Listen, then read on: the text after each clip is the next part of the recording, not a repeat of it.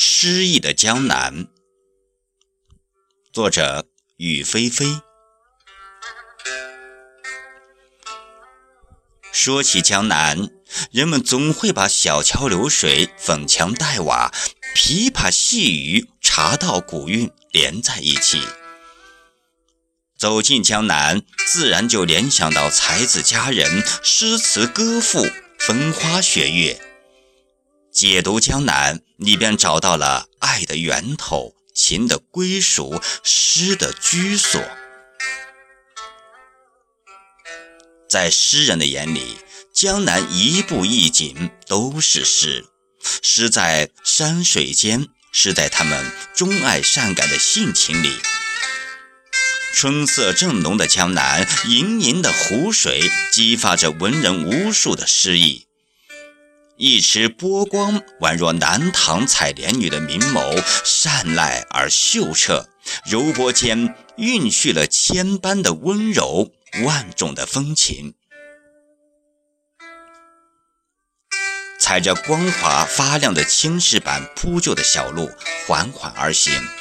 清幽弥漫的江南古镇，如诗如画般的呈现在眼前。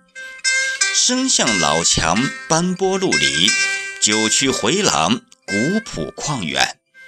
走在曲径婉转的长廊，有种游曳于江南往事之中的感觉，似能闻到悠远的历史回声。一段段爱情的传说，一首首经典的古诗，令人感慨无数，百转千长。古筝一曲思流年，陈酒两盏生幽怨。旧作三阙天离愁，回眸千年情依旧。凡是来到江南的文人墨客，自然便是框画着诗意的巧匠，将江南厚重的人文理念与他们清高的格调和内心的独白美妙的融合，以翠绿的山水为底色，以高雅的意境为重彩。写不尽西施与范蠡荡舟西湖的痴缠，写不尽温庭筠山月不知心里事，水风空落眼前花的悲戚，写不尽李煜问君能有几多愁，恰似一江春水向东流的忧患，写不尽李清照唯有楼前流水，应念我终日凝眸的。相思绝愁，江南五千多年灿烂的良渚文化，十里秦淮桨声灯影里的繁华，万松书院里的抚琴长吟，不知留住了多少才子跋涉的脚步和苦苦追求的心。一江春水激荡着他们洋洋洒洒的情怀，万树桃花怒放着他们火热的挚爱。小雨霏霏的古城天街，依山傍水的村乡茶园，叠石成山的园林风景，雕龙刻凤的楼台亭阁，让江南多了几分雅致，添了几分诗意。更拓展了诗人遐想的空间。在杏花春雨的时节，走进江南，感受画船听雨眠的美妙意境，解读诗人高远洒脱的意趣和热爱自然的真性情。西塞山前白鹭飞，桃花流水鳜鱼肥。青箬笠，绿蓑衣，斜风细雨不须归。这美丽的江南，让唐代的许浑到此也忘归。晚唐诗人杜牧是这样描写江南美景的：“千里莺啼绿映红，水村山郭酒旗风。”南朝四百八十寺，多少楼台烟雨中。诗中仅把“千里”二字，便把整个江南的美景浓缩于他的笔下。短短的诗句，却若一幅巨大的江南画卷，为我们呈现了小村一一绕水流的水乡城郭，呈现了南朝的古寺和烟雨中的楼台迷蒙。在诗人的眼里，江南的山水、树木、花草都是有灵性的。每处景色都富有情感的意象和深度，仿佛一沟一壑、一波一浪、一枝一叶，都能触发心底的灵感。千朝百代的诗人为江南而来，又为江南而醉，在这里，他们自由放任精准的笔锋。短短数语便可把江南的妩媚刻画得惟妙惟肖、淋漓尽致。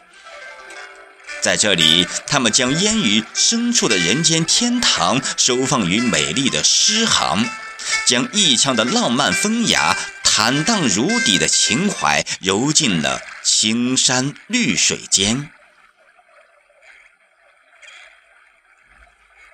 江南好，风景。旧曾谙，日出江花红胜火，春来江水绿如蓝，能不忆江南？白居易笔下的江南，不知让多少人为江南绝美的景色而沉醉迷离，为这绝代的诗句而忘情吟哦。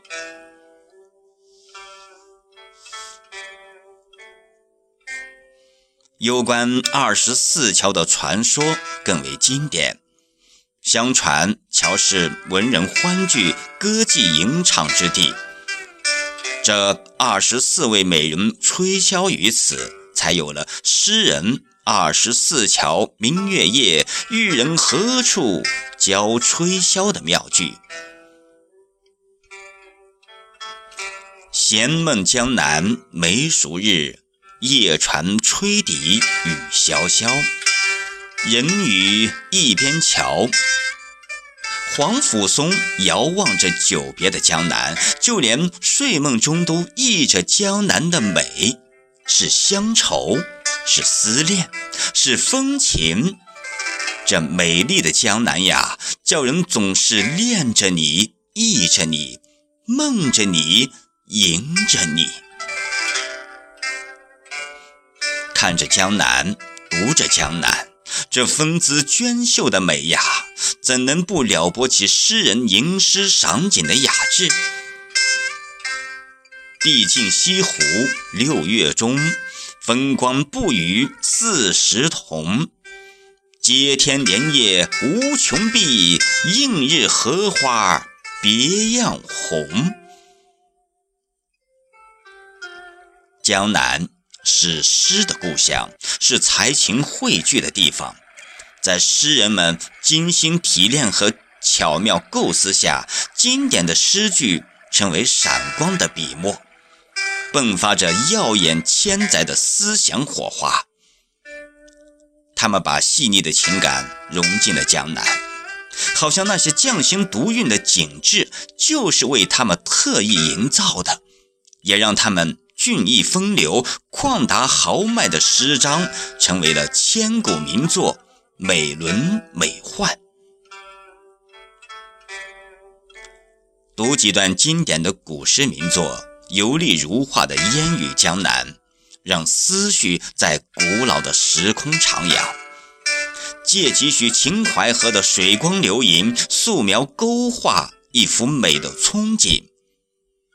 送一曲断桥相会的缠绵，惊叹山水为之动容的感动；漫步诗意浓皱的园林，聆听梦断沈园的千古绝唱。置身在多雨多情多诗的江南，真有种还我千年的感受。瞬间千年过，留下万古情。江南是诗意的江南，是爱情的江南，是让人割舍不下的江南。我愿长醉江南，不愿醒，任由诗情山水入梦中。